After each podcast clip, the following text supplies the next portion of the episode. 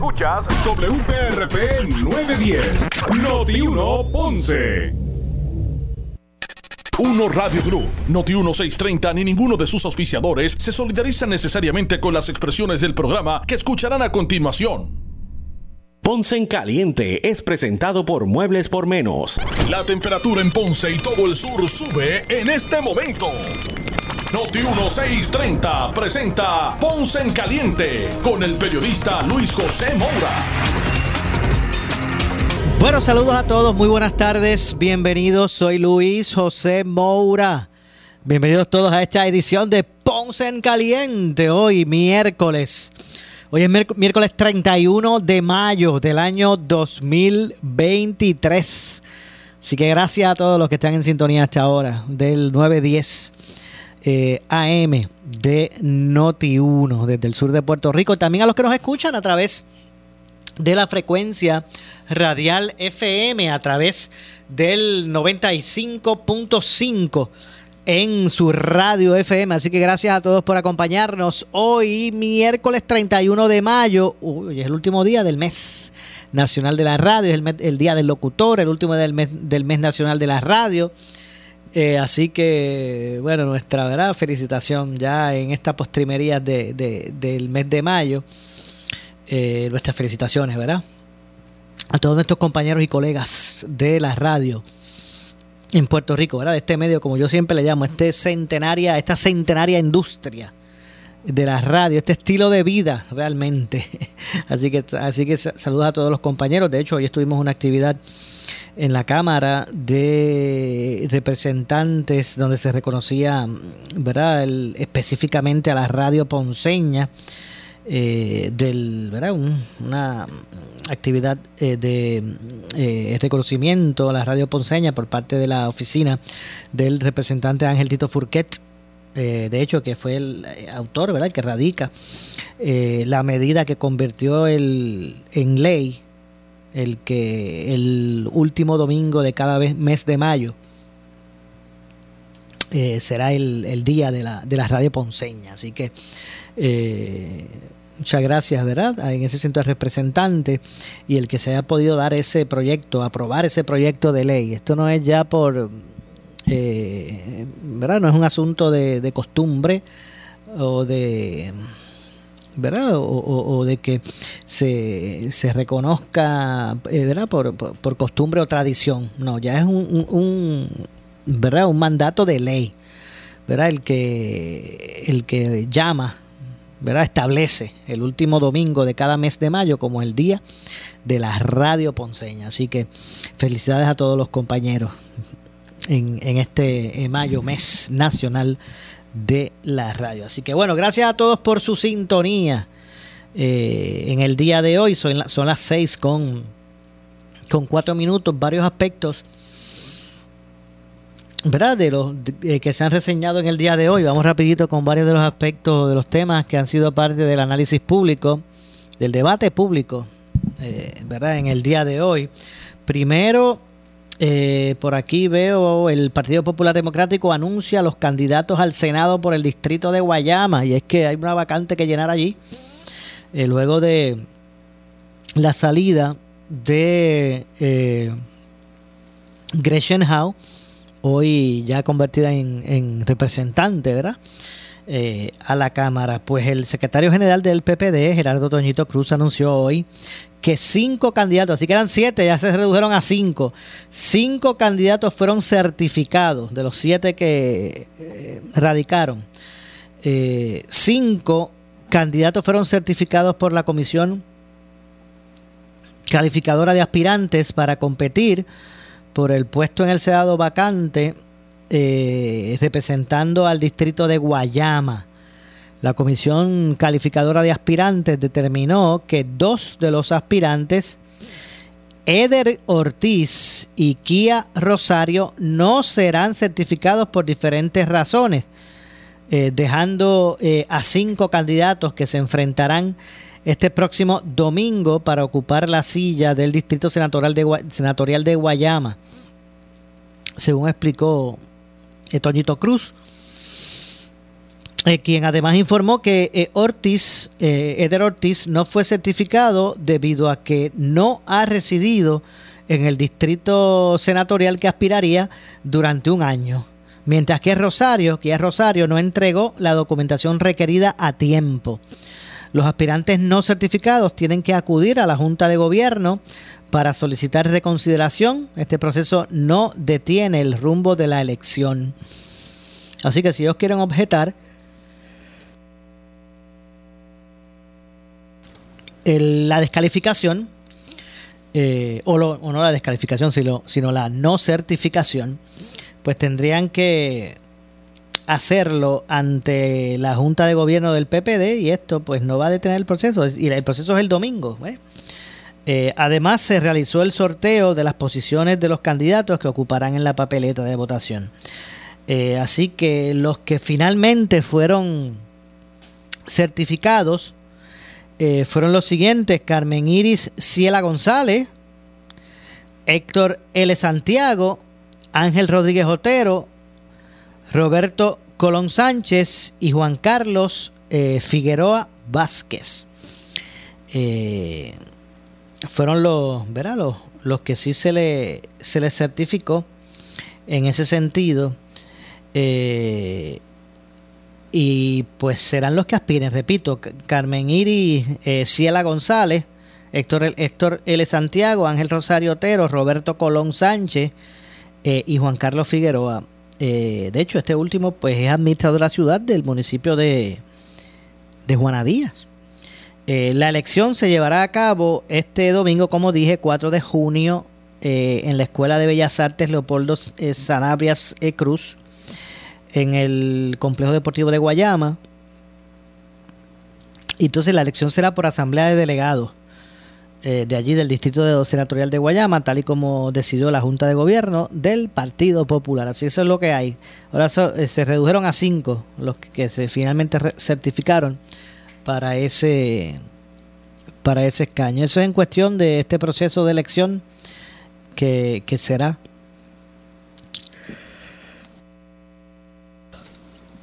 ahora el domingo.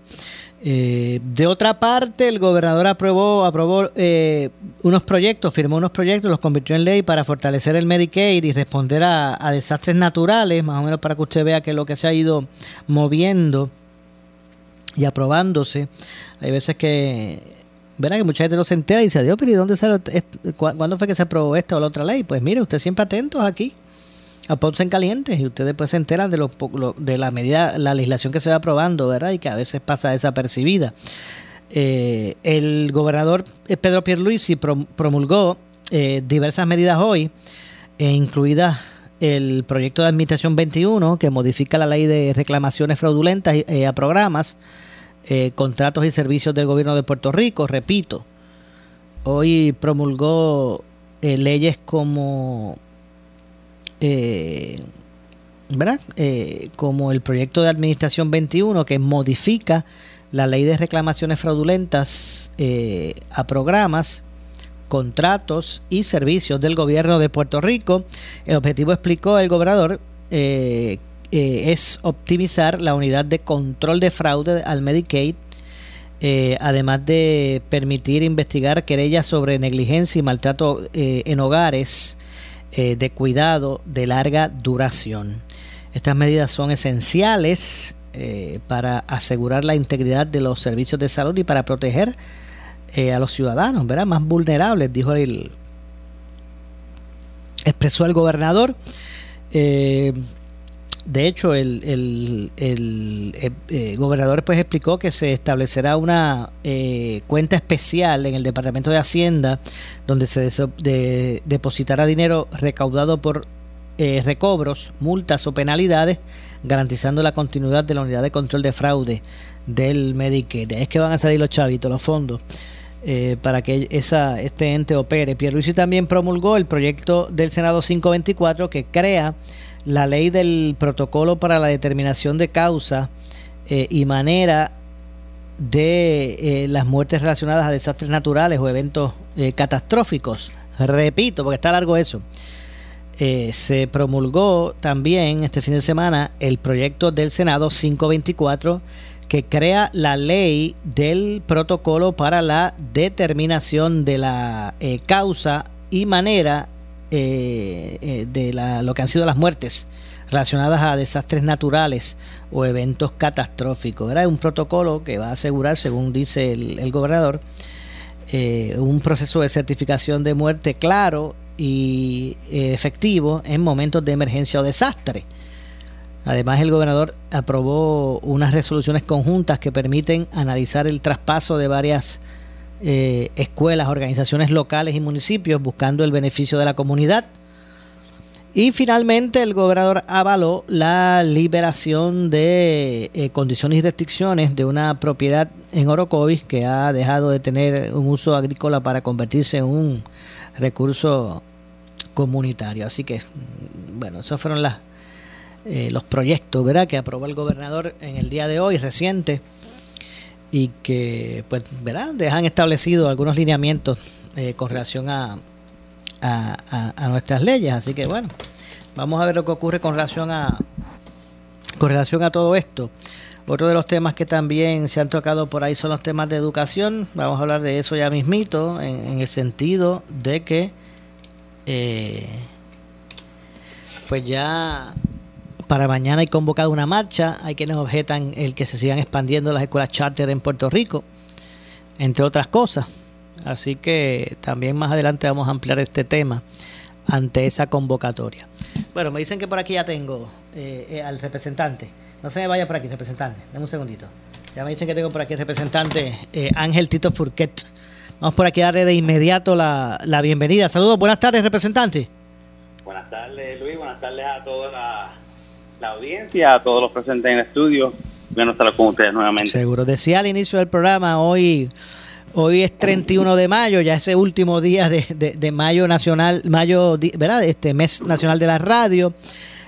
hacíamos también, ¿verdad? Alusión a lo que fue el proyecto ya convertido en ley, ¿verdad? Y que de su autoría eh, y que, bueno, de, este, ¿verdad? determina, le da rango de, de, eh, ley al, al Día eh, Nacional de la Radio Ponceña, ¿verdad? que, que serán los, los últimos domingos del mes de mayo, lo, celebramos el pasado domingo. hoy pues también fuimos, ¿verdad? También participamos de ese reconocimiento que usted le ofreció en, en el Capitolio a, a lo que, eh, ¿verdad? A la representación de la radio ponceña. Así que nada, yo, yo decía y, tuve la oportunidad de, hablar un poco con ustedes de este tema, ¿verdad? De lo que es la radio y su desarrollo. Y yo, yo decía que, que de esos 100 años de la radio en Puerto Rico, en Puerto Rico la industria de la radio es una centenaria y definitivamente la radio ponceña, ¿verdad? ha escrito gran parte de, esa, de esas páginas de oro, de esos 100 años de la radio en Puerto Rico. Así que la aportación de la radio ponceña no cabe duda. Eh, que, ¿verdad? que es de, ha sido de primer orden y ha contribuido al desarrollo de, la radio, radio sureña que marcó pautas, ¿verdad? la noticia nacía desde el sur hacia Puerto Rico. Eh, antes el político o el, o el, ¿verdad? O este, o el funcionario público sabía que tenía que ir a Ponce, porque aquí, aquí estaban esos grandes programas, esos grandes corresponsales, eh, donde los periódicos, por ejemplo, de circulación general, eh, pues reseñaban al otro día. Ahora yo veo que los periodistas de hoy en día se cogen el periódico por la mañana y le dan seguimiento en sus programas. ¿Verdad? Y yo digo, ¿cómo son las cosas? Porque antes era al revés. Usted lo que veía en el periódico era el trabajo que se hacía en la radio a diario, todo el día, ¿verdad? Lo que, lo que se investigaba, lo que se reportaba. Al otro día usted lo veía en el periódico. Ahora yo veo que la cosa es al revés. Pero nada, eso fue algo que se me salió así de momento. pero, pero nada, hay que reconocer, ¿verdad? Yo, y mire, y, esto se lo dije privado, y, ¿verdad? Y me voy a tomar el, me voy a tomar el atrevimiento de decirlo público. Eso se lo dije al representante Tito Furquet. Y, ¿verdad? Y la verdad que han pasado muchos mucho, muchas figuras por, por nuestra legislatura que en algún momento se identificaban, ¿verdad? En este mes de mayo con, con lo que es la, la, radio, la prensa y estos movimientos y hacían sus actividades, pero como que, ¿verdad? Esto era, era algo a, veces hasta protocolar. Eh, y yo decía que, que, que la verdad que, que tuvo que haber sido usted. era, fue Tito Fulker, porque por, la, por lo que por lo, la cercanía, ¿verdad? Lo que representa también en, en, su familia, la radio. Y esa coyuntura se dio para que usted pudiera, ¿verdad? Eh, hacer ser esa, ese vehículo para que hoy día pues exista con, con esa, esa fuerza de ley el día que se reconoce anualmente la, la radio ponceña. Y pasaron muchas personas, y no estoy cuestionando su ejecutoria, ¿verdad? Pero, pero yo digo, tenía que ser Tito el que llegara y hiciera este proyecto ley porque sé que, la radio toca su, su familia, ¿verdad?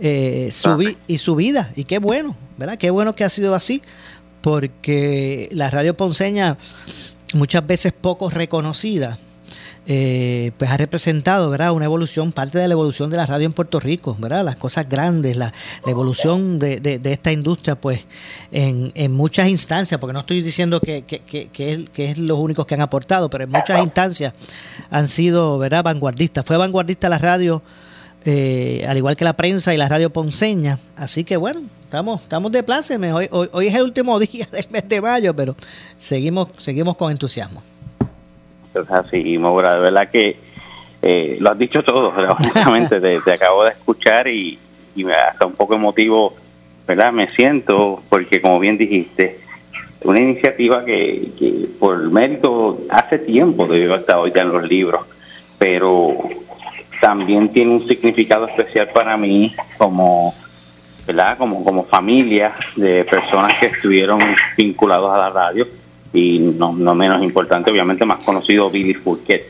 Y para, para yo haber sido el canal, eh, es una honra, es un orgullo, y a la vez de que lo honro a todos ustedes y los que por muchos años vinieron y, abrieron caminos y oportunidades para los que hoy están, eh, también pues, en el plano personal me permite a mí honrar las aportaciones ¿verdad? Como de mi primo Billy, mi abuelo, mi bisabuelo, que tuvieron sus participaciones en la radio Ponceña en diferentes facetas. Y, y qué orgullo eh, poder haber sido el canal, porque es la manera que, que, lo veo. Yo fui el canal, el canal de, de una iniciativa que nació de todos ustedes, eh, una iniciativa que, que realmente nace del mérito, del mérito histórico plasmado ahí. Tú hiciste un recuento de, la historia de la radio, breve, eh, y, y la aportación de, la radio ponceña y el sur en distintos momentos de la historia de Puerto Rico eh, no es ni poca ni es de, menos importancia, ¿verdad? es una cosa bien marcada, bien interesante y yo creo que ¿verdad? La, mejor forma de decirlo no, no es que pues no es que otras personas no tenían eh, la misma importancia, pero por alguna razón u otra esto no se había formalizado. Y yo me siento honrado, me siento contento, orgulloso de, que yo pudiera haber sido el canal para esta iniciativa. Y algo que, ¿verdad? Y ya que tú compartiste algo privado, yo voy a compartir otra parte de la conversación que tuvimos en privado. Tú me diste a mí una, un profundo respeto y entendimiento por porque la realidad es que tú tienes razón en algunas cosas. Aquí hay tantas personas que han pasado por, por la historia de la radio, por la historia eh, periodística, por la historia eh, ¿verdad? ponceña y sureña, que quizás no han sido reconocidos de la manera eh, adecuada. No, no, no se le ha dado el reconocimiento que merecen. Y a mí me, ¿verdad? me, me llenó de mucha emoción positiva poder decir que contra por lo menos nosotros teníamos en mente muchas de estas personas, unos detallitos, aunque fuese unos reconocimientos, unas proclamas, unos detalles recordatorios, y más que eso es una eh, exaltación a la luz pública eh, para los que estuvieron y los que ya no están con nosotros, como el compañero Luis Guillermo dijo en, su en su discurso hoy. Una, una aportación grande, pero figuras que ya no están con nosotros físicamente, pero los recordamos y cuando hablamos del mes de la radio eh, y la radio ponceña, el día de la radio ponceña, pues ciertamente eh, son figuras que, no podemos dejar de, recordar y mencionar por sus aportaciones. Así que, eh, Mora, de verdad, es contento. Gracias por nuevamente permitirme expresarme en este programa de la manera que lo he hecho en las actividades del fin de semana y hoy. gracias por comparecer, tu presencia fue bien importante, ¿verdad? una figura bien respetada y, tu presencia ahí fue bien importante para la actividad y, ¿verdad? y vuelvo y, y resalto los méritos de tuyo y todos ustedes que han hecho unas aportaciones extraordinarias y como dije en varias ocasiones han puesto el nombre de Ponce en alto. Eso es lo más importante. ustedes vieron la actividad con ese ese tono ponceñista ahí en, en, el Capitolio de Puerto Rico. Estaba la bandera de Ponce orgullosamente eh, plantada en el centro de, de la institución y muchas banderas por todos lados, que eso ese es el mensaje que yo quiero que Puerto Rico se lleve. A mí se, me escapa el nombre, pero yo eh, porque ha estado tantos años allí en la, en la legislatura, eh, conduciendo los, las actividades, como maestro de ceremonias, se me escapa el nombre, que estuvo allí. Exacto. Y él, y él me decía que él llevaba como yo, yo, yo, de siempre lo recuerdo, pero me hizo que ya como 30, no sé si fueron 36 o 38 años que me dijo, más o menos, no sé, por ahí, o 32 o 30, Más o menos por ahí, sí. No sé, por ahí. Y, y el Vicente es la primera vez que yo veo que, ¿verdad? Que aquí viene un legislador y, y, pasa una ley para, pero, como, pero para una, una región específica, o sea, porque siempre se pasaban resoluciones o leyes de la prensa o la radio a nivel general. Y esta es la primera vez que, aquí se, se, presenta un proyecto que, que, es para establecer un día, pero de, de una región específica, ¿verdad? Como, Y, y, te, y, te, faltó la mejor parte de su comentario y tenía que ser un ponce. ¿Verdad que sí? ¿Verdad que sí? Me lo dijo también, seguro que sí. que sí. Nada, así que aprovecho, aprovechamos. Una institución en la, nuestro compañero Miki allá en, ah, la, en el Capitolio ha ah. visto muchas actividades, he visto muchos legisladores eh, pasar por ahí y él siempre con mucho cariño me dice, tú tienes algo especial con tu pueblo y se, te nota, se te, brota por los poros. Y... Pues a la verdad es que aprovechamos, ¿verdad? En, hoy 31 de, de, mayo, eh, pues felicitar a todos esos colegas, esos compañeros eh, de, de, la radio, de la industria de la radio. Mire, como decía Sergio Negrón, cuando hablamos de la radio, esto se trata desde, como decía Sergio, ¿verdad? Desde el que limpia hasta el dueño de la estación. Ah. Eh, esto, la radio es más, la industria de la radio es más que esa persona o esa voz que usted escucha detrás del micrófono a diario, ¿verdad? Hay otros elementos completos, ¿verdad? Que, que hacen de, de este, ¿verdad? De este, de, de, de esta industria, ¿verdad? Algo especial eh, desde ¿verdad? esos eh, locutores, comentaristas, periodistas, analistas, eh, los del control, ¿verdad? Los, operadores de, control, eh, locutores, este, el, equipo de ventas, la administración, los ingenieros, bueno, todos y cada uno de los que componen esta industria centenaria en Puerto Rico de la radio. Yo le llamo este gran estilo de vida. Pues así es que a todos ellos, verán nuestras felicitaciones. Bueno, eh, representante, eh, ¿realmente va o no va? ¿Tiene, ¿Tiene oportunidades este proyecto que busca enmendar la constitución? Para que haya una media, una segunda vuelta, si es que el, el que el que gana la primera ronda, pues no tiene el 50 más uno de los votos. Mira, yo, yo, voy a comenzar diciendo que yo veo con buenos ojos la, la iniciativa, la apoyé en, en 2016 cuando se empezó a hablar de, de la iniciativa eh, para ese entonces se hablaba de esa posibilidad. Ya la realidad de Puerto Rico es que hay una pluralidad, ya esto no es un sistema puro bipartidista como era en el pasado, hay otras presencias importantes y el resultado de eso ha sido que un gobernador puede salir electo con unos por ciento donde eh, podríamos interpretar que no tiene un mandato adecuado, ¿verdad? unos por ciento de treinta y pico bajos. Eh, y, la teoría de que hoy un gobernador con 30% puede dirigir el país, pues eh, deja espacio para, para ciertamente de, cuestionar eh, la dirección que tome cuando el 70% del país no está de acuerdo con una política pública que haya impulsado o, o con unas propuestas concretas que haya hecho. Eso una segunda vuelta da una oportunidad de. Y tácitamente, ah, yo sé que están hablando del tema de alianzas.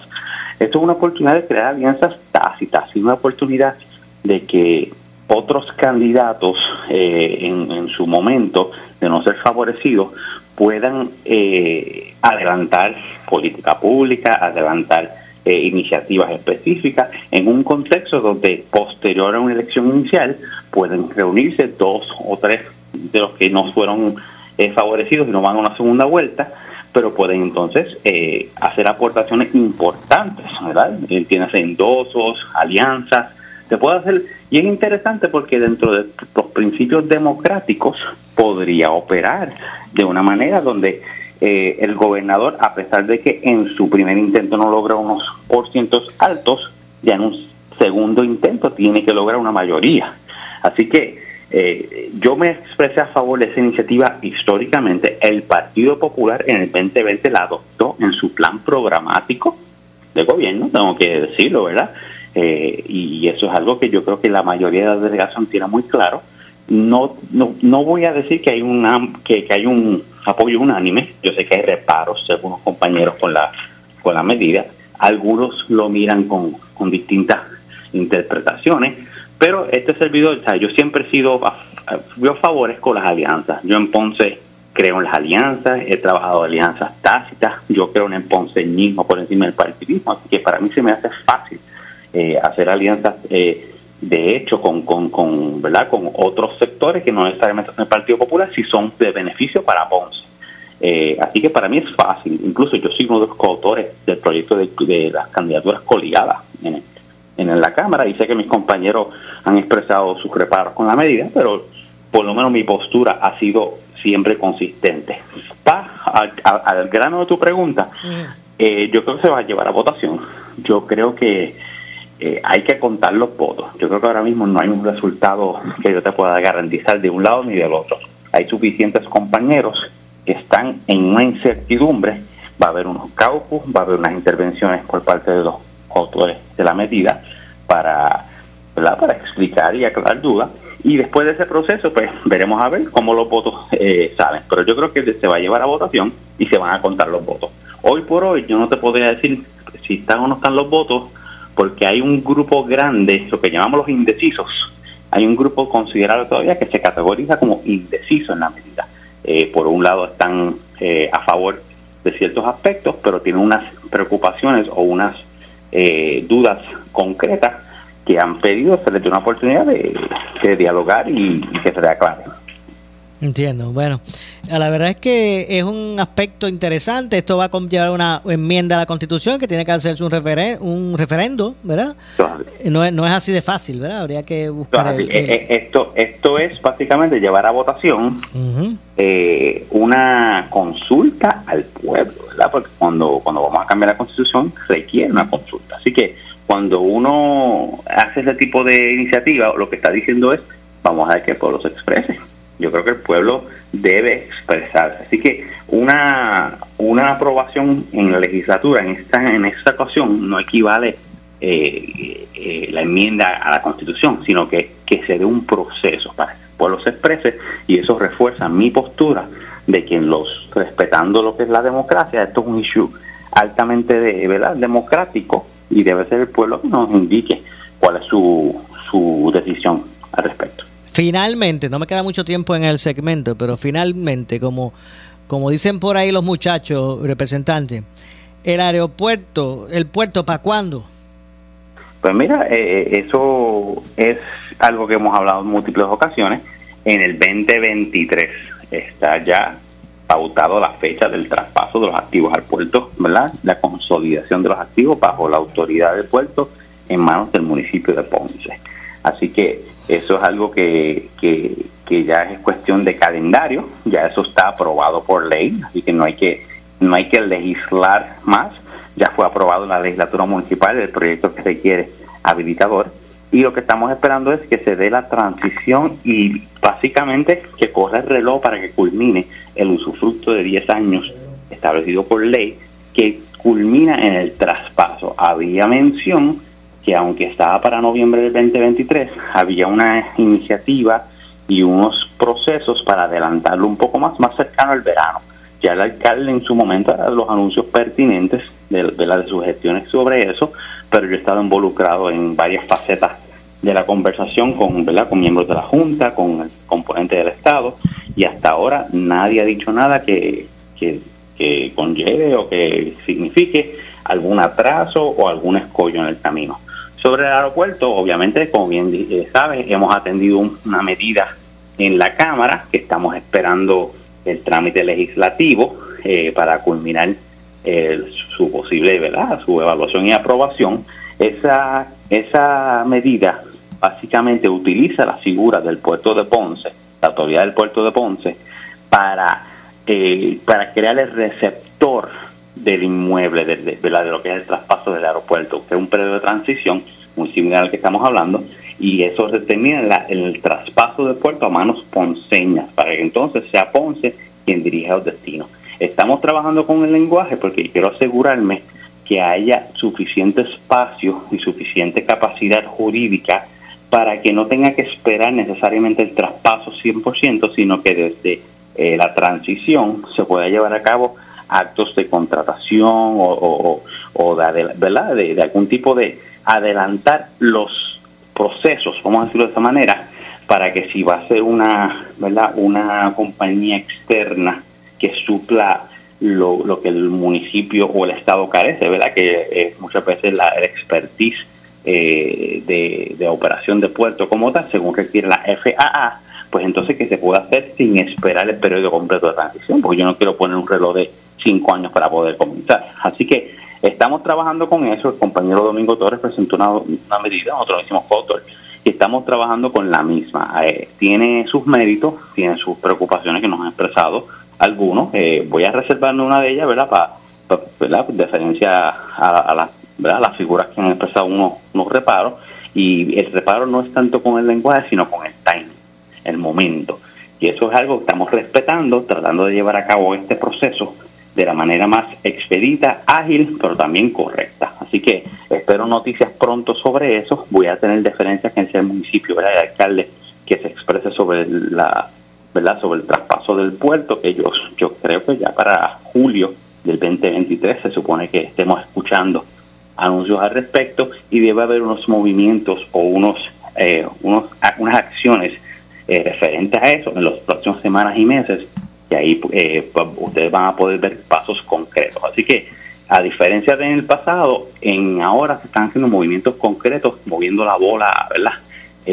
adelantando la, la bola, estamos adelantando la bola en la cancha y estamos tomando pasos concretos. No es de la noche a la mañana, que no es tan rápido como me gustaría. Yo me gustaría haber juramentado y el otro día poder decir que estaba todo arrancando. Pero mientras tanto, como queremos hacer con el aeropuerto, ahora mismo el puerto ha incrementado su productividad, ha incrementado la frecuencia de barcos, ya recibió un crucero, eh, está en conversaciones para, para otras actividades económicas y creo que la parte más importante, que esto yo enfatizo mucho, el ecosistema económico a su alrededor eh, está, está tomando vida, que es la pieza clave para que un puerto tenga este razón de, de, existir.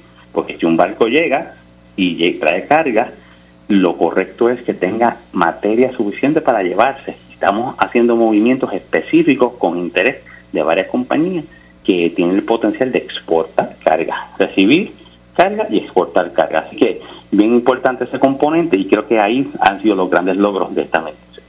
Entiendo. Bueno, gracias, representante. Cómo gracias a ti, siempre a, a, a Chévere, muchas gracias. Escucharon a el representante Ángel Tito Furquera. Hacemos la pausa, regresamos de inmediato con más. En breve le echamos más leña al fuego en Ponce en Caliente por Notiuno 910 buscas? ¿Muebles en seres o matres? Muebles por menos lo tienes sin necesidad de crédito y pagos mensuales bajitos. Una gran cantidad de mercancía lista para entrega inmediata. Gabinetes en PVC, alacena y barras para que tu cocina se vea nítida. Además, salas, cuartos y comedores a precios que le gustan a tu bolsillo. Échale un vistazo a lo nuevo en Muebles por Menos. Salinas, Villalba y Ponce. Carretera 14 frente al cementerio. Visita su página de internet. El área sur está que quema. Continuamos con Luis José Moura y Ponce en Caliente por el 910 de tu radio. Bueno, estamos de regreso, 6 con 37, 6 con 37 minutos en la tarde. Soy Luis José Moura. Esto es Ponce en Caliente, por aquí por eh, Noti1.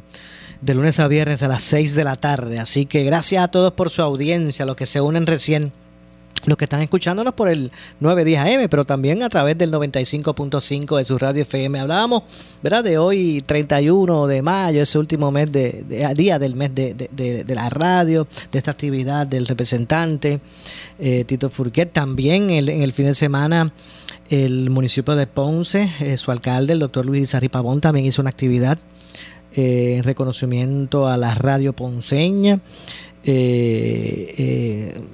¿Verdad? También eh, en ese sentido, pues reconociendo esa, esa aportación, eh, me invitaron, me excusé, me excusé porque tuve un asunto personal que, que, que atender, que era, de verdad que era era, era impostergable, una situación familiar que tuve que atender ese día, pero también le hicieron la actividad excelente en el jardín japonés en, Ponce, eh, también el, el compañero José Rivera Renta, también el mismo día, el mismo domingo, que se eh, celebraba el día de, la radio ponceña, ¿verdad? Pues José también hizo su actividad en Castillo Serrayes.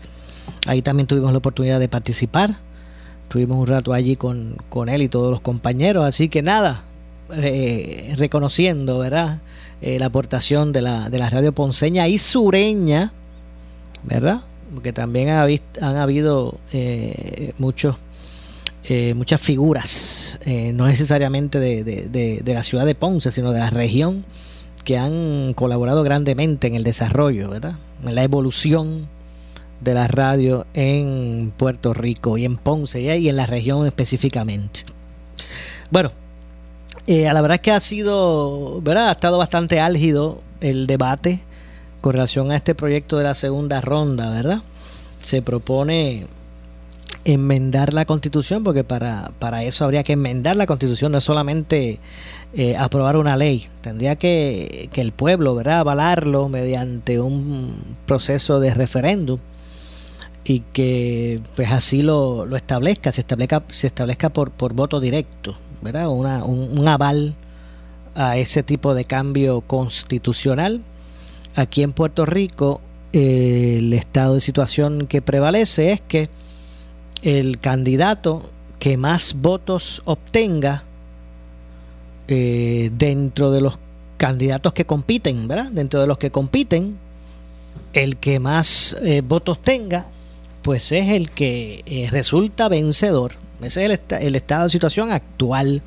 Usted puede sacar un, millón, un millón de votos más que sus contrincantes o puede, o puede sacar un voto solamente más y usted es el que gana. ¿verdad? En Puerto Rico eh, lo que prevalece es el que más votos saque entre los que participan. Ese es el, estado de situación actual. Aquí lo que se pretende es que el que gane, para, lograr ¿verdad? Este, vencer en el proceso, tendría que tener el 50% más uno. Eh, entre los votos, entre las personas que participen. ¿Verdad? Si, participaron 100 personas, pues para que usted pueda ser certificado como vencedor, usted tendría que sacar 51 votos. O sea, esa es la diferencia de lo que se propone a lo que existe. Lo que existe es lo siguiente. El vencedor se logra a base de la figura, el candidato, el que aspira, el que saque más votos con relación a los que participaron. De entre todos los que participaron, el que más votos saque, sea uno o sea mil, o sea un millón, el que más votos saque entre las personas que participaron, pues ese es el vencedor. Así es que ahora. lo que se pretende con la legislación es que eh, no sea el que más votos saque dentro de los que participen, menos que saque el 50 más 1, pero eh, sino que el vencedor sea el que obtenga 50 votos o más del total de los que participen. El que más votos tenga, si usted sacó 50% más uno, dentro de las personas que fueron a votar, el que votó por aquel, por el otro, por el otro, por este, por aquel, si fueron 100 personas a votar, pues usted necesita, para usted poder ser el vencedor, 51 votos de esos 100 que fueron. Si saca menos de eso, hay que ir a otra ronda. Si ninguno logra el 50 más 1, hay que ir a otra, otra ronda. Y ahí tú sabes que empieza qué? El negocio, las alianzas. Pues el que se quedó a pelo del 50 más 1, pues viene y dice al grupo, a, uno de los que compitió contra él, mira, vamos a hacer algo, vamos a unirnos tú y yo para yo poder entonces sacar los votos que necesito. ¿Qué tú quieres? ¿Qué hacemos? ¿Cómo nos unimos? ¿Qué es lo que tú vas a pedir? Y entonces, pues así es que, verá, con alianza. Digo, en el caso de que ninguno saque el 50 más 1, porque si uno de un cantazo saca 50 más 1, pues ahí está. Ahí no hay, no hay break. Pero, verá, tomando en cuenta la división que hay en Puerto Rico, es muy poco probable que nadie de un tiro. Es poco probable, no estoy diciendo que no, no lo fuese pero es poco probable que alguien de un tiro saque el 50 más 1. Bueno, en las pasadas elecciones, eh, eh, con un 30% fue que, que, que, ganó de los votos que ganó el gobernador. O sea, que, que es eh, con, las, las grandes marcadas divisiones que hay en Puerto Rico. Pues es muy poco probable que un candidato saque el 59 más 1, si es que casi nunca pasa. Siempre se quedan entre el 40 y algo. ¿Verdad? Cuando usted mira las, estadísticas de, los partidos, eh, de los que vencen antes, ahora, ahora son menos, ahora, ahora ganan con menos porcentaje, pero antes pues que ganaba tenía un 48 tal vez, un 47, un 49%, en algunas ocasiones el 50 o 51, ¿verdad? Eso no es que no haya pasado. Pero al contrario, eso ha ido cada vez siendo menor ya vamos hasta con un 30 el que gana. un 30% solamente. Pues aquí lo que se propone es eso. Y usted, pues mira, juzgue. Porque a la larga usted va a tener que votar para avalar esa idea o no, porque se necesitaría una enmienda constitucional que no se hace a base de una ley solamente. Tiene que ser eh, avalada en un proceso de referéndum por el propio pueblo, el voto directo. Así que repito, pues usted juzgue ¿verdad? ¿Qué, es lo que, es lo que usted entiende debe ser adecuado y qué es lo que, lo que responda a las necesidades? Eh, aquí, y, lo digo porque eso sería, muchachos, las alianzas a Tutiplén tendrían que haber, porque vuelvo y digo, si ahora hay que gana, gana con un 30, imagínate con cuánta gente tiene que negociar para poder tener 50 más uno. Y entonces, ¿qué, qué va a responder? ¿Qué, qué, puede propiciar eso? Digo, yo digo lo que alguna gente dice por ahí, usted juzgue, usted saca sus conclusiones. ¿Qué pasa? Si yo necesito conseguir un... Si yo, quiero que se comprometa, yo gané con un 30, ¿verdad? Estoy haciendo, estoy haciendo un, un ejemplo relacionado, ¿verdad? Más o menos basado en lo que, pasó, lo que pasó en las pasadas elecciones. Vamos a suponer que yo gané con el 30% de los votos. Pues no me pueden certificar porque la, ley dice que tienen que tener el 50 más 1. Pues entonces hay que ir a una segunda ronda. Entonces yo, que saqué el 30, tengo que irme a buscar cómo yo consigo eh, un 20% más 1 de los que no votaron por mí, que en esa segunda ronda voten por mí. Pues entonces, a base de comprometerse a las cosas que ellos quieran, bueno, que yo te voy a entonces, si, si, si tú me das el voto a mí, para yo poder llegar al 50, pues mire, pues yo me comprometo a pasarte esta legislación o a, nombrar a aquel para esto. Bueno, y ahí empieza la negociación. Y por ahí para abajo hasta que se logre. Estaríamos, hay gente que dice, pues estaríamos muchachos sin gobernador este, los, cuatro años, haciendo segunda, tercera, cuarta, quinta, sexta, séptima, novena ronda. Eh, ahora, hay gente que entiende que es justo ¿verdad? Porque entonces se garantiza que, más de un 50% del voto, ¿verdad? Hay quien lo, ve justo y a quien no. Eso lo ponemos sobre la mesa y eso lo juzga usted. Porque, repito, para que eso se pueda, pueda convertirse en realidad, esto de la segunda ronda, se necesita un, una enmienda a la Constitución. Que el único, los únicos que pueden aprobar enmiendas a la Constitución es el pueblo a través de su voto en un referéndum, avalando sí o no eh, a lo que se a lo que se propone. Y sería eso, es eso que les explique, cambiar del estado de situación actual, que es el que se certifica como vencedor en un proceso de elección, el candidato que más votos sacó de entre los que corrieron, de entre los que participaron. Sean 2, 3, 4, 5, 10, 20. Dentro de los que participaron, el que más votos saca de entre, de, los que, entre los que participaron es el vencedor. Eso es lo que. Así que pasa ahora. Versus lo que se propone, que es. Eh, que, el que se certifique como vencedor, pues eh, sea el que tenga el 50% más uno de votos de los que participaron. No de los no de, los, de, el que más votos sacó dentro de los que compitieron, sino no, si el que saque 50 más uno de los de entre los que dentro de todos los electores que fueron a votar le pongo un ejemplo, si, si, fueron 100 personas las que fueron a buscar, a votar, pues el que se certifica vencedor sea el que, el que saque 51 votos. No 49 ni 47, ni 30. El que saque 51 votos de los 100 que fueron a votar. Así es, eso es lo que se propone eh, como alternativa en estos tiempos. Así que nada, toda, toda idea debe ser escuchada eh, lo que sí esperamos que, ¿verdad? Que, se dé es que sea pues estudiada, que sea analizada y que pues el pueblo decida si eso es, que, si eso es lo que quiere. Eh, así que vamos, vamos a ver lo que ocurre. No necesariamente, ¿verdad? Esto, los, los, los, partidos de mayoría están avalando la iniciativa, no necesariamente, o parece casi ninguno. Entendiendo ¿verdad? Que esto pues abre las puertas a, a, mayores oportunidades a los que realmente no, no tienen un apoyo mayoritario. Por lo menos hay algunos que lo ven así, ¿verdad? Vuelvo y repito, hay otros que lo ven eh, como ¿verdad? La, justicia en términos de que eh, pues no no no eh, prevalezcan para siempre ¿verdad? estos partidos un poco más grandes hay otros que lo ven como una medida de justicia. Eh, pero bueno, pero eso está ahí.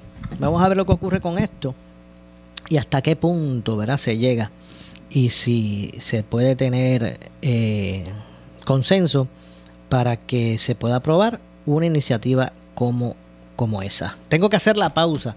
Regresamos con el segmento final. Soy Luis José Moura, esto es Ponce en Caliente. En breve le echamos más leña al fuego en Ponce en Caliente por Notiuno 910.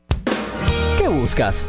¿Muebles en seres o matres? Muebles por menos lo tienes sin necesidad de crédito y pagos mensuales bajitos. Una gran cantidad de mercancía lista para entrega inmediata. Gabinetes en PVC, alacena y barras para que tu cocina se vea nítida. Además, salas, cuartos y comedores a precios que le gustan a tu bolsillo. Échale un vistazo a lo nuevo en Muebles por menos. Salinas, Villalba y Ponce. Carretera 14 frente al cementerio. Visita su página de internet.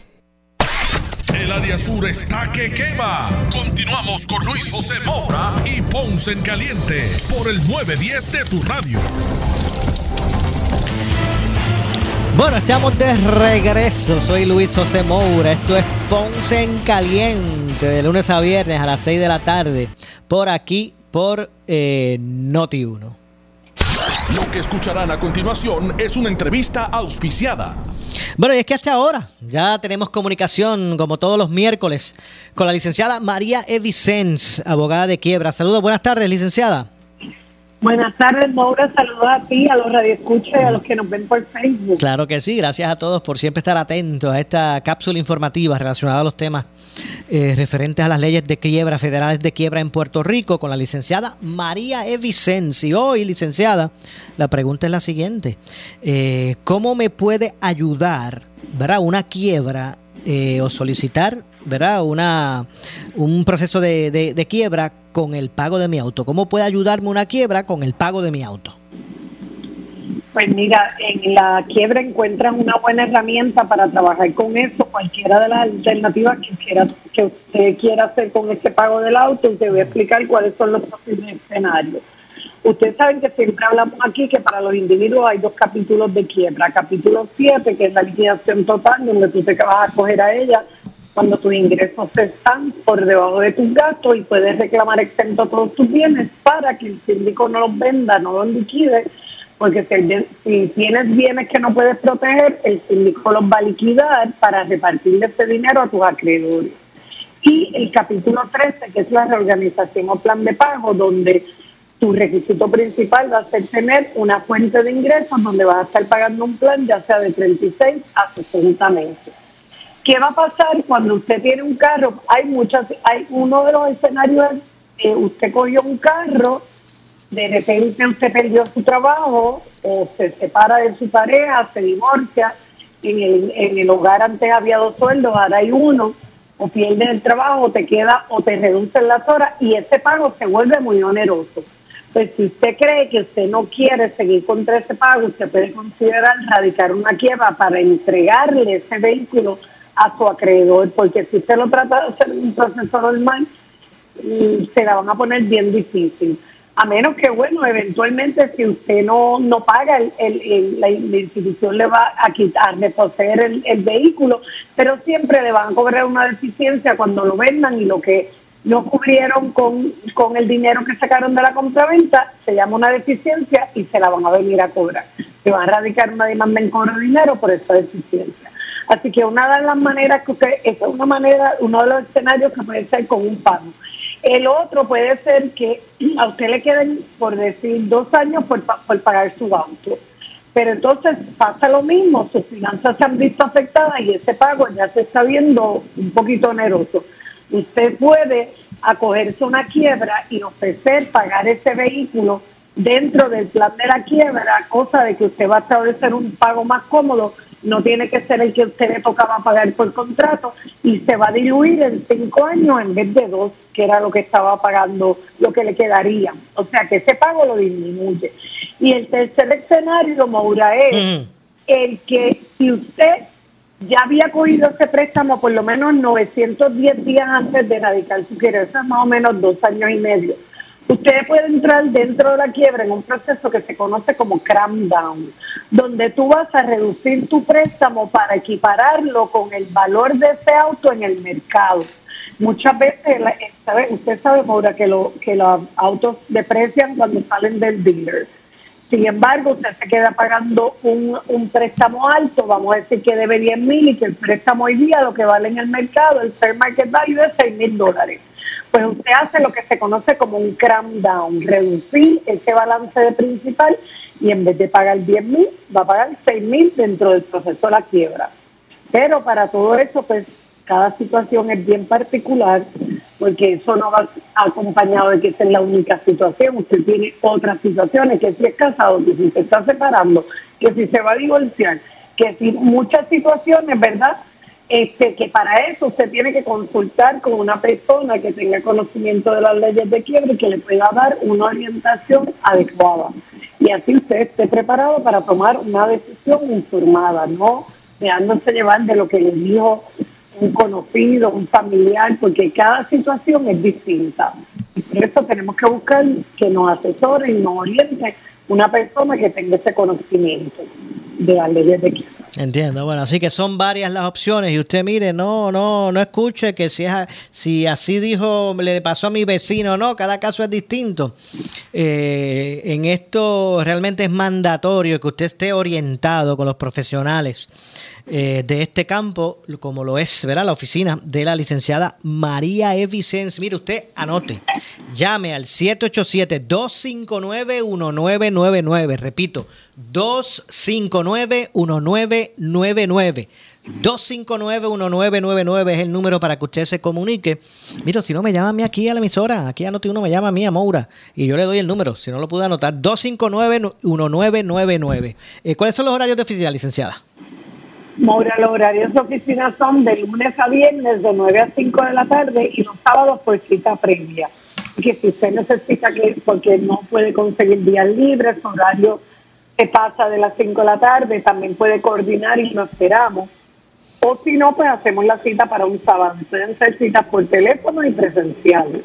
Definitivamente. Y, lo, y lo bueno de todo esto es que a veces que personas, ¿verdad? Que estos asuntos son delicados y, y, lo bueno es que esa, esa, esa primera orientación cuando usted llama, ¿verdad? Esa, ese, ese inicio, ¿verdad? De ese contacto, esa primera consulta es gratuita, pero sobre todo confidencial. Así que llame ahora 259-1999. Gracias, licenciada.